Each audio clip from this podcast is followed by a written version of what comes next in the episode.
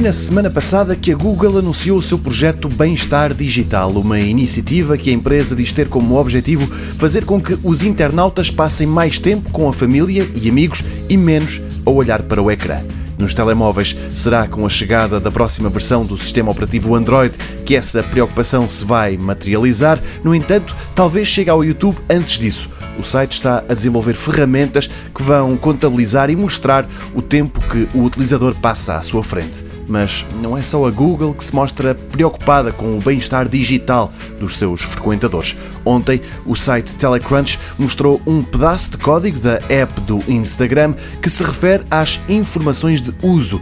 O site rapidamente admitiu que esta opção permitiria ao utilizador saber quanto tempo é que passa a olhar para as fotografias.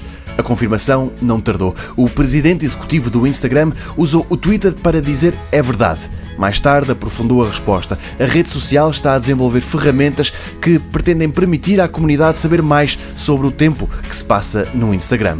Num terceiro tweet, escreveu ainda que o tempo que se passa online tem um grande impacto na vida das pessoas e a empresa que lidera quer ser totalmente transparente quanto a isso. Só não disse quando é que a nova opção será ativada.